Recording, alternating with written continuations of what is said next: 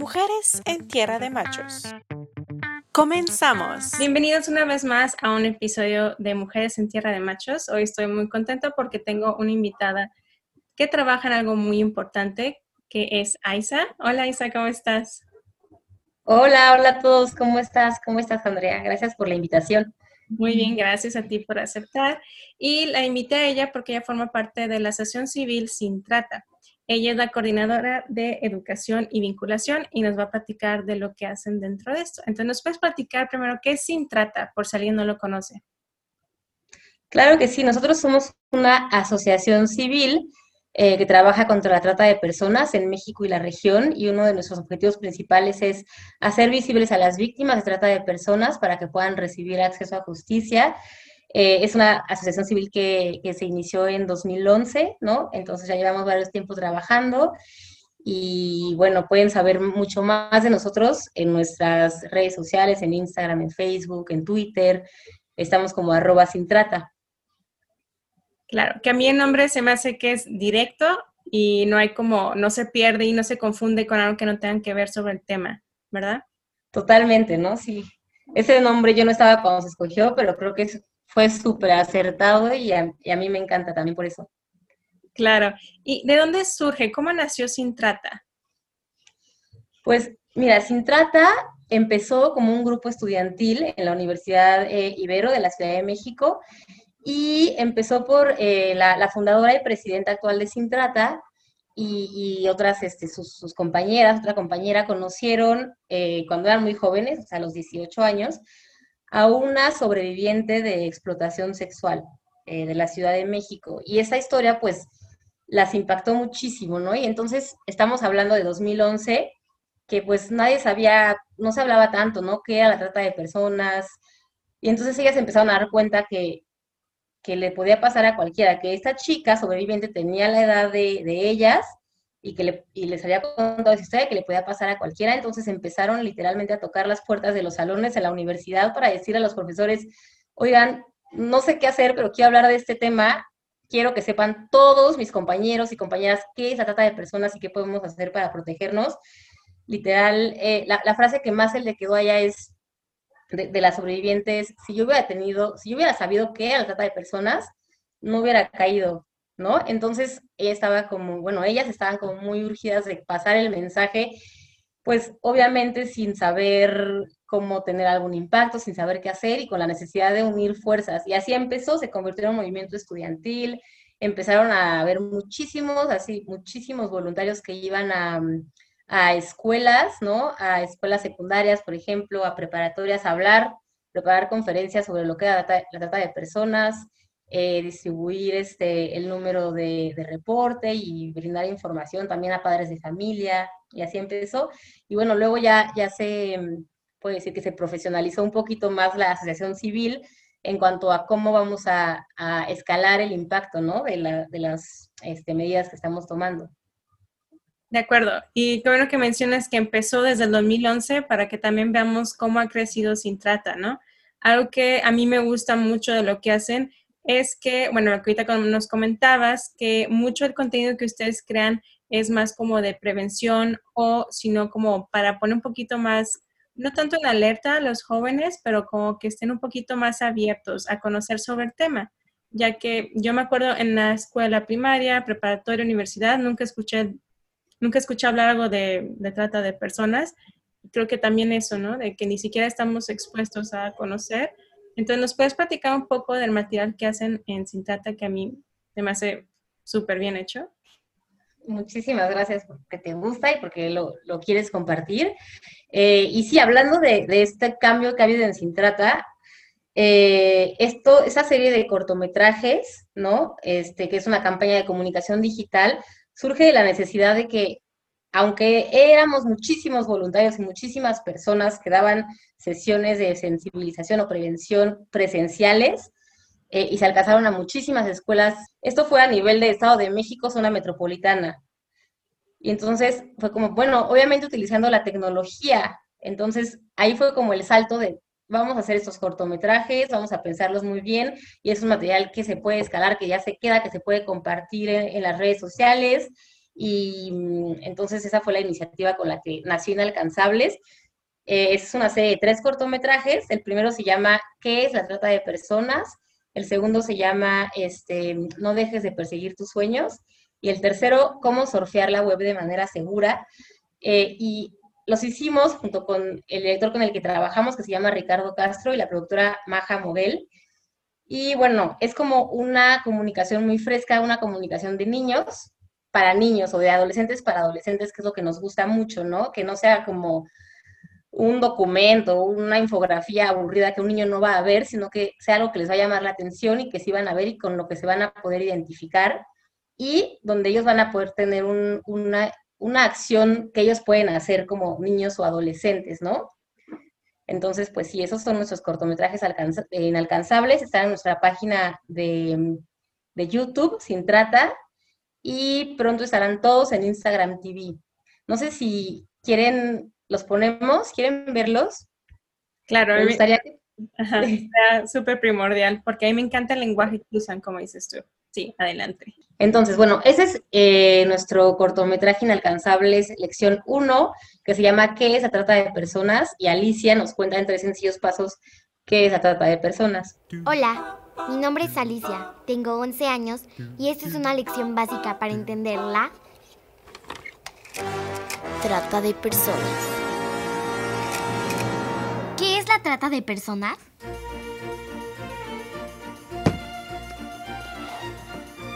Trata de personas. Uso y explotación de la vida humana con un fin de lucro. En pocas palabras, un delito. ¿Y quiénes cometen este delito? El tratante, Homo sapiens, homínido, también denominado como madrota, padrote, proxoneta, explotador. Puede ser cualquiera. Hola, Alicia. Hola, tío Horacio. De verdad, cualquiera. ¿Y quién es una víctima?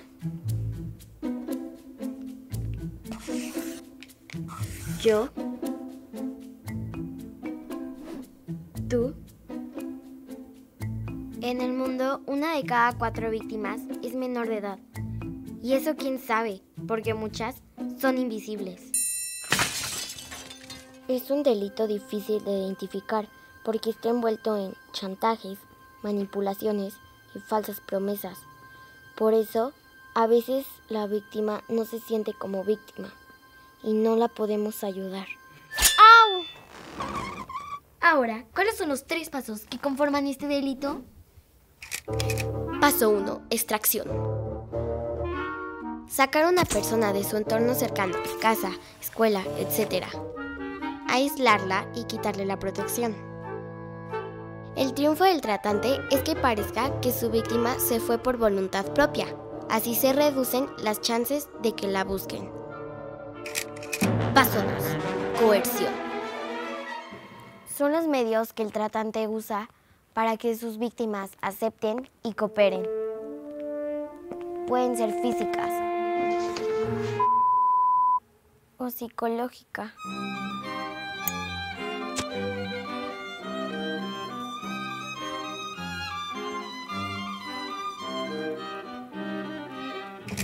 Paso 3. Explotación.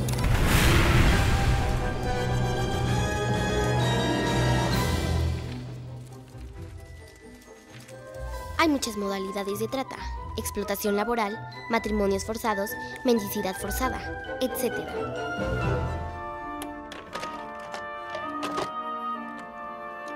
La más común en México es la explotación sexual y todos los niños, niñas y adolescentes somos los más vulnerables. Por eso ve un paso adelante, sé inalcanzable el capítulo 1 de Inalcanzables. Eh, no sé si se trabó un poquito, espero que no se haya trabado mucho, que lo hayan podido ver bien. Este, pero aquí Alicia, y este, este capítulo nos encanta eh, presentarlo con, adolescentes porque explica muy bien qué se trata de personas, ¿no? Desde, desde que mm, explican los tres pasos, que, es importante tener en cuenta porque la trata de personas, el delito es un proceso, ¿no? Desde la extracción, la coerción y la explotación. Entonces, la, la extracción es, es esta palabra que suena extraña, todas, todas suenan un poquito extrañas para los niños sobre todo, pero es, es como este, esta palabra que resume cómo se va a sacar a una víctima de su entorno de confianza, de su entorno de familiar o de amistades eh, o de mm, su protección institucional, ¿no? Puede ser la escuela o, de su país, para, por ejemplo, a, un migrante, este, llevarlo a otro país, lo aísla. Y eso eh, al final se vuelve una, una vulnerabilidad, una condición de vulnerabilidad para pasar a las siguientes etapas, ¿no? Porque esta persona, esta víctima, cuando ya está aislada de donde puede pedir ayuda, es menos probable que, sea identificada o que, le puedan brindar algún apoyo. Entonces, este, muchos ejemplos, por ejemplo, y que pasan con niños, niñas y adolescentes, que vamos a ver en cortometrajes, pero ya los estoy mencionando, es este, mm, por ejemplo, cuando una adolescente conoce a alguien por internet eh, y empiezan a entablar una relación de, de amistad o amorosa, y a través de un, o sea, un mecanismo súper pensado de cómo este, obtener información de la víctima, ¿no? De esa niña, que es información que puede estar en la red, en su página de Facebook tan solo, ¿no? ¿Qué, qué música le gusta? ¿Qué artista es su favorito? También información un poquito más allá sobre si se lleva mal con su mamá o con su papá, ¿no? Que suele pasar en los adolescentes o que tiene ese tipo de problemas, que hizo alguna travesura o algo que no le quiere contar a nadie. Entonces puede que la otra persona del otro lado le pueda estar compartiendo información de él, eh, como si eh, yo me peleé con mis papás para que esa persona, la víctima, le pueda contar, ¿no? Y todo este proceso así de, muchísima manipulación, eh, puede haber chantajes también, puede haber acoso. El único objetivo es sacar a la víctima de, de su entorno de confianza, ¿no? Mm, puede ser trasladarla a algún otro estado o país, pero puede ser tan solo llevarla a, otra colonia o aislarla, ¿no? Este, mm, de, que pueda pedir ayuda diciéndole que sus amigos no, la quieren, que su familia tampoco la quiere. Y la explotación se puede dar mismo en, la en línea, en Internet, ¿no? Entonces, es todos esos mecanismos previos para sacar a la víctima, aislarla de su zona de, de seguridad eh, la segunda etapa, la coerción, que también es una palabra que a los niños y adolescentes les parece extraña, pero es, es, engloba todas las violencias que se pueden utilizar para volver aún más vulnerable a, esta víctima, ¿no? Hablamos de esta manipulación, pero puede ser desde violencias em, este, psicológicas hasta violencia física, que lo menciona Alicia en el video, ¿no? Esta amenaza con, con algún familiar, ¿no? que aquí se, ejemplifica con quemando esta foto de su familia, pero puede ser, este, sé dónde viven tu, tu, tu, bueno, tu mamá, tu familia, ¿no? En caso de, alguien que tiene un hijo, tu hijo, y también es un, algo con, lo que se puede manipular, este, engaños, promesas falsas y violencias que pueden ir aumentando y que van aumentando en el proceso para este, el objetivo final de la trata de personas y el para es la explotación. Como mencionaba Alicia, la, explotación más común en México es la explotación sexual, pero también tenemos explotación laboral, mendicidad forzada, trabajos forzados, otras, este, modalidades importantes en México. Eh, pero sí es importante mencionar que en nuestro país, una de cada tres víctimas de trata de personas tiene menos de 18 años es una niña, niño, adolescente, y dentro de la explotación sexual, una de cada dos es niña, niño adolescente. Entonces, bueno, eso es importante. Este es eh, inalcanzable, es uno. Sí, a mí me encanta el lenguaje que usa porque a pesar de que dices tú que emplea palabras que incluso para alguien mayor de edad no las hemos conocido, pero el simple hecho de cómo manejan el lenguaje, que es el lenguaje que ellos hablan, porque a lo mejor un adulto diría, no, no pongas esto, no digas aquello. A mí en lo personal me gustó mucho, por ejemplo, desde que lo vi, que mencionan como que hasta podría ser un familiar tuyo, que a veces sabemos que nunca quieren decir eso cuando se habla de este tipo de problemas. Eso a mí la verdad se me hizo muy importante, como recalcar que hasta podría ser un familiar, que hemos visto que en muchos casos ustedes tienen más estadísticas, que es la realidad. Entonces, a mí me encanta que empleen un lenguaje súper sencillo, directo, aparte que se usen a niños, ¿no? A lo mejor alguien diría, ay, pero ¿cómo lo vas a poner a una niña que parece que se va a vestir? Pero es que si no, imagínate, pones a alguien, no sé, grande, obviamente ellos no van a verlo, no es la misma conexión que podrían darse. Entonces, a mí por eso se me hace muy importante e increíble cómo manejan ustedes su contenido y, la temática más que nada. Qué bueno, sí, definitivamente, y sí es un, es un, mensaje para los niños, ¿no? Para que ellos se logren identificar y prevenir esa situación. Entonces, es, importante justo lo que mencionas, de puede ser cualquiera, ¿no? Y que ellos sepan si tal vez eh, no pueden recibir ayuda con su papá o su, mamá, puedan saber a dónde denunciar o, saber que se pueden acercar a otro adulto. Claro, importante porque al finalizar todos sus videos tienen los números, la página sintanta.org e incluso los números, ¿no? Aquí en México, que a veces uno no sabría ni siquiera dónde buscarlos o saber qué son los números reales, que vas a tener un apoyo o que se te va a poder, no sé, simplemente escuchar lo que está sucediendo. Ahora, ¿qué otras campañas o qué algo más han hecho? No sé, a lo mejor si nos puedas poner el segundo video, creo que también a me gusta mucho. Yo algo y cómo llegó ya o cómo esa fotografía ya salió en muchísimas redes de pornografía infantil o muchas personas descargado, lo que conocemos a veces mucho como los famosos packs, que a veces no dimensionamos, ¿no? Lo grande y, lo vasto que es el Internet y más en, en este tipo de cuestiones. Sí, totalmente. Y regresando nada más al, capítulo 2, este, también es, es, me gusta mucho este video para entender, ¿no? Desde desde afuera, ¿cómo es este proceso? ¿no? Entender que es, un proceso donde el tratante o los tratantes, ¿no? Porque vemos que hay varias personas involucradas, o sea, hay un enganchador y tal vez otro explotador después.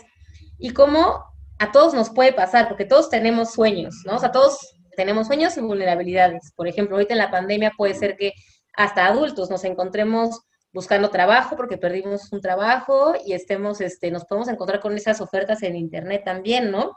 a veces nosotros en Sintata recibimos de gente que pues nos sigue tal vez escuchado el tema como, esta oferta me parece sospechosa y bueno, ya vigilamos, hacemos un poquito más de investigación, ¿no? Pero eh, está pasando todo el tiempo y, quería recalcar cómo es, este, cómo todos podemos caer porque todos tenemos sueños y es este trabajo, ¿no? Aquí eh, se hace la metáfora del matrimonio, ¿no? El enamoramiento, la propuesta, ¿no? Y luego el chantaje. Entonces, es todo un trabajo de los tratantes que que puede ser corto, pero, pero también puede ser largo, porque es este, la duración, ¿no? Garantiza mucho más este, que, la víctima vaya a aceptar.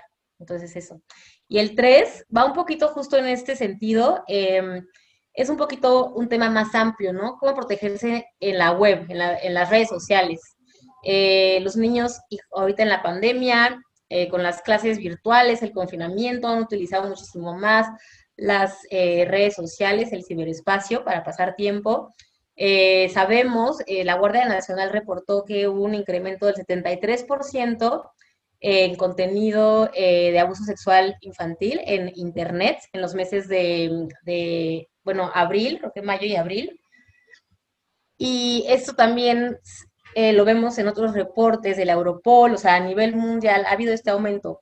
Esto es durante la pandemia, pero ya hay otros reportes que, sabemos que mm, el delito de la trata de personas se muda a este espacio, ¿no? Lo ocupa cada vez más para el enganche, pero también, como tú dices, para explotar en línea o también para compartir imágenes sin consentimiento, que no es este mismo delito, pero, pero tiene que ver. Fía, tengo 15 años y esta es una lección para surfear la web de manera segura.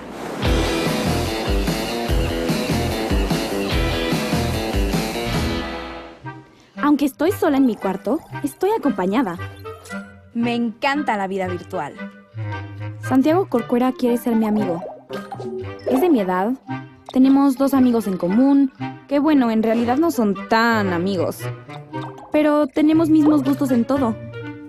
Casi no publica y lo que pone es medio raro. X, lo acepto. Está guapo. Es muy buena onda. Le platico toda mi vida y él me cuenta la suya. Hemos llegado a un nivel de confianza máximo. Un día me pidió una foto. Sexy foto, obvio. Sin darme cuenta, hago algo que nunca había hecho. Días después me pide un video. Le digo que no. Y de la nada me amenaza con publicar la foto que ya tiene, con enseñarle nuestras pláticas a mi familia, a mis amigos. ¿Cómo pasó esto?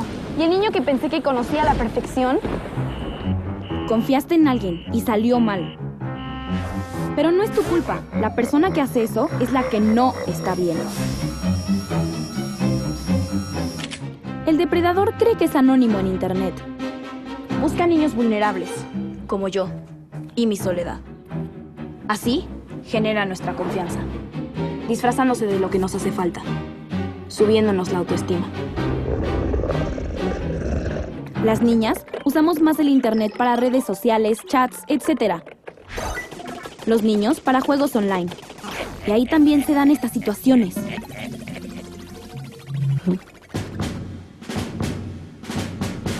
¿Creen que exagero? Pero México está en los primeros lugares del mundo con contenidos sexuales de menores por Internet. Ahora, quiero que vean algo. Ha pasado un minuto desde que envié mi foto comprometedora. En ese minuto, mi foto se descargó 20 veces, se compartió 10 y se subió a un sitio de pornografía infantil. Y yo, ni idea. No dejes que una foto controle tu vida. Pero si ya pasó, habla. Puedes parar la situación. Recuerda que tú mereces la ayuda. Es tu derecho. Es que yo en mi caso, antes muerta que decirle a mis papás. ¡Qué vergüenza! Me matan. Me castigan para siempre. Error. Tienes que contarle a algún adulto en el que confíes que te pueda ayudar. Tus amigos también te van a entender. No se trata de vivir con miedo y nunca hacer nada. Se trata de tener precauciones y estar alerta de cosas extrañas. Pon tu perfil en privado, que solo tus amigos y familia vean tus publicaciones. No compartas información personal como tu ubicación. En pocas palabras, no subas el manual perfecto para descifrar en dónde vives, a dónde vas y con quién. Suena obvio, pero todos lo hacemos. Y en cuanto sientas que tu intuición te grita que algo anda mal, ten cuidado. Si te pasa algo así, guarda todas las pruebas que puedas. El URL, conversaciones, capturas de pantalla, etc. Y apunta esto por siempre. La policía cibernética sí existe y sí funciona. El Internet es el mejor invento de esta época. Por eso disfrútalo, pero ve un paso adelante. Sé inalcanzable.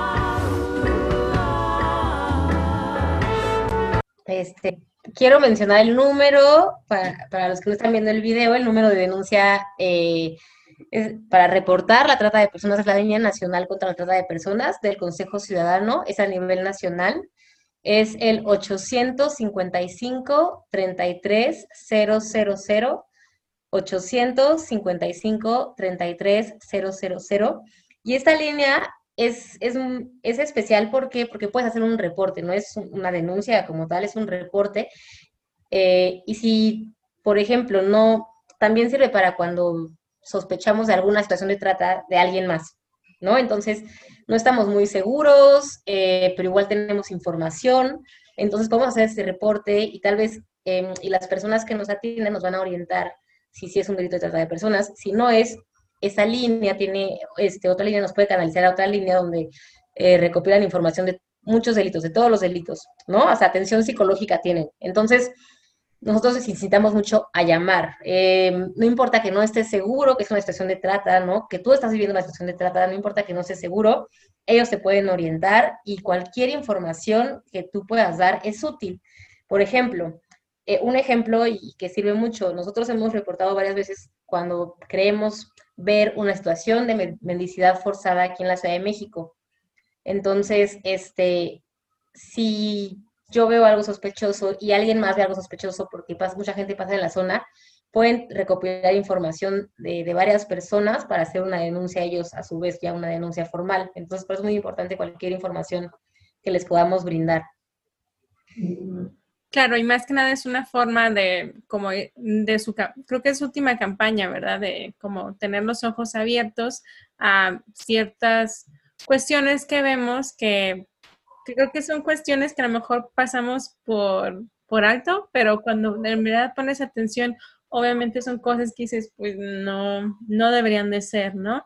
Que es muy importante y es una línea nacional, entonces cualquier persona que escuche esto, lo vea o que se encuentre con su contenido en redes, sepa que pues se puede llamar y se me hace muy bien como es tú que está ahí ayuda psicológica, que creo que a veces a lo mejor alguien necesita escucharla o darse cuenta a lo mejor que está en una situación o a lo mejor alguien que conoce y, y le puede hacer clic y ya como que enlazamos lo que está sucediendo. Sí, totalmente. Sabemos que, muchas veces este, para que haya un operativo se hace un, reporte veces de, de, los vecinos, ¿no? Del señor de la tienda de enfrente que ve que en un departamento hay movimientos raros, eh, entran chicas con características similares y salen en, horarios extraños, ¿no? Hay medidas de seguridad, o sea, nota ciertas cosas em, y todo esto, bueno, estos ciertos indicadores, los más importantes para reconocer la trata de personas en la ciudad, están en nuestro último video, que los invito a ver en nuestra página de, YouTube, que se llama Ojos en todas partes. Entonces tenemos Inalcanzables, por un lado, que es una, una campaña de prevención, ¿no? Cómo proteger a los niños, niñas y adolescentes. Y por otro lado, también creemos que como ciudadanos de, a pie podemos eh, apoyar a la lucha contra la trata de personas, también estando atentos, ¿no? A, a lo que sucede a nuestro alrededor. Y también creemos que con la información adecuada como lo son estos indicadores que podemos ver en la ciudad, podemos este, estar atentos y si vemos algo, hacer un reporte anónimo y seguro a esta línea. Claro, entonces los invitamos a que vayan a verlo en su canal de YouTube para que estemos al tanto de ciertos indicadores y podamos hacer, pues ayudar a alguien que a lo mejor creemos que no podemos, porque creo que hemos visto mucho, a lo mejor de mala manera en, en series o novelas, que algo le pasa a la persona que, hace eso. Y creo que es como cultura, ¿no? Que tratan como de meterte ese miedo para que la misma sociedad no, no ejerza su derecho a estar ayudando a los demás. Y se me hace muy bueno que menciones, son anónimas las denuncias, entonces si la persona no quiere dar su información personal, creo que está bien. Hay gente, a lo mejor alguien que es más chico de edad, menor de edad o un adulto, entonces está súper bien que sepan que se puede de cualquier forma y tener los ojos abiertos, ¿no? Que al final de cuentas creo que es lo que invita el video, una reflexión, de entender que sí podemos hacer el cambio y ayudar a alguien más. Y creo que también olvidar que no nada más es como, bueno, me salió un poquito el tema de ámbito sexual, ¿no? Como dijiste, también es trabajo forzado, que a veces creo que pasa mucho y lo vemos y no entendemos, entonces también es muy importante todo eso definitivamente. Y algo que mencionaste, que, que, es muy interesante, mencionaste como lo que nos enseñan a que le va a pasar algo a la persona que denuncia, lo que vemos en películas y todo. Y también pasa lo mismo en cómo nos imaginamos a, una víctima, ¿no? O una situación de trata. Por eso es, eh, creemos que saber de la trata, ¿no? estarnos informando, saber este, estos videos que presentan como otra forma de la que la podemos, que, de la que podemos ver, no sé, películas o ciertos eh, reportajes, ¿no? Con ciertos enfoques. Eh, aquí podemos ver cómo es realmente una víctima de trata, que no va a estar tal vez llorando, ¿no? Que no va a estar eh, encadenada, encerrada, ¿no? Que puede estar trasladándose sola, con, una ilusión en, en, la etapa del traslado, por ejemplo, ¿no? Esta chica que vemos en el cortometraje 2, que puede estar trasladándose a Monterrey, que justo coincide con el ejemplo, Em, sola y pues no la vas a ver. Eso está siendo una víctima de trata, pero ella va a estar ilusionada de que va por un trabajo, ¿no? Y también en el momento de la explotación, este, tampoco se van a ver a las víctimas como las imaginamos. Entonces también es desmitificar un poquito todo esto para que podamos ver realmente a las víctimas. ¿Por qué? Porque ya no dije, pero hay, se estima que hay 40 millones de, de víctimas de trata de personas en el mundo y solo identificamos al 1%. En México todavía mucho menos del 1%, o sea, son las víctimas identificadas. Es decir, que la gran mayoría no las estamos viendo, no las estamos sabiendo ver, ¿no? Entonces también es aprender con esas herramientas a ver la trata de personas y, poder este, darles acceso a justicia a las víctimas. Claro, y ahorita me volvió a lo que comentaste al inicio. También, lamentablemente, estamos viendo un, un incremento en las personas que están saliendo de su país por necesidad y también son historias que, que sucede, ¿no? Lamentablemente hemos visto, he visto varias historias que esa persona estuvo obligada a trabajo forzado por muchos años porque no tenían papeles en el país en el que estaban y eso sigue siendo, ¿no? Porque por algo llegó ahí y el simple hecho de estar privado de su libertad también es un foquito que, como dices tú, tenemos que educarnos todos como sociedad para prevenir y ayudar y apoyar si, si podemos hacerlo claramente. Definitivamente, esa es como la, parte que creemos como ciudadanos, obviamente también creemos que se pueden hacer, hay muchas áreas de oportunidad, ¿no? Trabajamos este, con algunos sectores del sector privado, también para, para, creemos que hay personas clave de esos sectores, por ejemplo, los hoteles o los transportes que pueden detectar a más víctimas, ¿no? Pero de la parte de, de nosotros, ciudadanos, de los que están escuchándonos, las y los que están escuchándonos, eso es lo que podemos hacer, ¿no? Eh, aprender qué se trata de personas, compartir los materiales de prevención, ¿no? puede haber alguien que, los necesite, que le puedan servir, y aprender a ver la trata de personas y saber dónde podemos hacer un, reporte, que cuando hicimos una mini encuesta en Instagram, mucha gente tenía esta inquietud, ¿no? Pero ¿qué hago si veo algo? Entonces, e, ese es nuestro mensaje para, para ciudadanos y ciudadanas. Claro, de pues hacer tu papel, ¿no? Como ciudadano y y a lo mejor no es alguien que conoces, pero le puedes literalmente salvar la vida o ayudarlo o apoyar a esa persona a salir de ahí. Y pues obviamente todos queremos que ya no exista, ¿no? Pero obviamente se tiene que trabajar y, y como dices tú, los casos hay muchísimos lamentablemente, pero si no se empieza a hablar de ellos, si no se empieza a informar, es como dejarlos abajo de, de un, un tapetito y que nadie los vea y no es la cuestión, ¿no? También exigirle también a las autoridades. Me es increíble que también vayan a estos como puntos específicos como el transporte, también vi que, no sé, el simple hecho también que iban a, escuelas cuando se podía ir, para los jovencitos que se me hace que es súper importante porque obviamente son como el foco más propenso, es decir, de, de, los que sufren de esto, entonces muy importante. ¿Algo más que te gustaría agregar, Aisa? Em, pues Sí, hay muchísimos temas, la verdad, pero ya que unos minutitos más para hablar también, ¿no? Hablando de qué podemos hacer, y tú mencionaste la explotación laboral, ¿no? Y que el problema, sabemos que es un problema que tiene diferentes eh, eh, caras. Hablando de los consumos, o sea, nosotros como consumidores también tenemos ahí eh, una acción a, checar, a estar checando, ¿no? Em, sabemos que que este, el 40% de la explotación laboral se da en el sector privado. El 40% de la, de la explotación en general se da en el sector privado. Y de el 60% de este 40% en cadenas de suministro, ¿no? Entonces, eh, hay industrias a riesgo. puede ser la industria del fast fashion, de la ropa, ¿no? Entonces, verificar dónde estamos comprando nuestra ropa, que sea una empresa que tenga eh, transparencia, que, que, pueda trazar la línea de su cadena de suministros, eh, eh, también sabemos que en el campo, ¿no? Aquí en México, pues hay, hay, hay, mucha explotación en los campos con los jornaleros y jornaleras agrícolas. Entonces también es difícil, estamos en, a los primeros pasos de eso y es difícil, pero podemos empezar nosotros como consumidores verificando dónde compramos también estas verduras.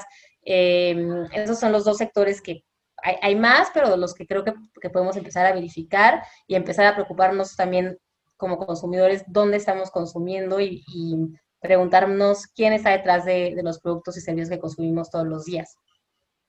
Claro, se me hace increíble eso, ¿no? Estar consciente de quién hizo tu ropa, quién cultivó lo que estás comiendo y, como lo dices, también jugar ese papel de demandarle a, a todos los demás campos de, oye, a mí me interesa, a mí me preocupa el bienestar de la persona que está trabajando para ti. También es, forma parte también de, de nosotros como consumidores también como eh, exigir también que, que sea más totalmente todo eso. Ok, entonces, ¿algo más ya para cerrar, Raisa? Pues nada, muchísimas gracias, André, pues saludos a todos y todas. Eh, espero que les haya gustado saber un poquito de nuestro trabajo. Muchísimas gracias a ustedes y no se olviden de visitar, están en todas las redes sociales, ¿verdad? Sí, arroba sin trata, Twitter, Instagram, Facebook, eh, YouTube como Sin Trata y, sí, estamos ahí y nuestra página web es sintrata.org donde podrán encontrar más información también. Perfecto. Muchísimas gracias, Aisa, por tu tiempo y muchas felicidades por lo que están haciendo y ahí seguimos checando para seguir compartiendo las increíbles campañas que están haciendo y pues para tener un mejor futuro para todos, ¿no? Muchas gracias, André. Pues gracias por la, la iniciativa y contactarnos y todo. No, gracias a ustedes. Adiós. Adiós.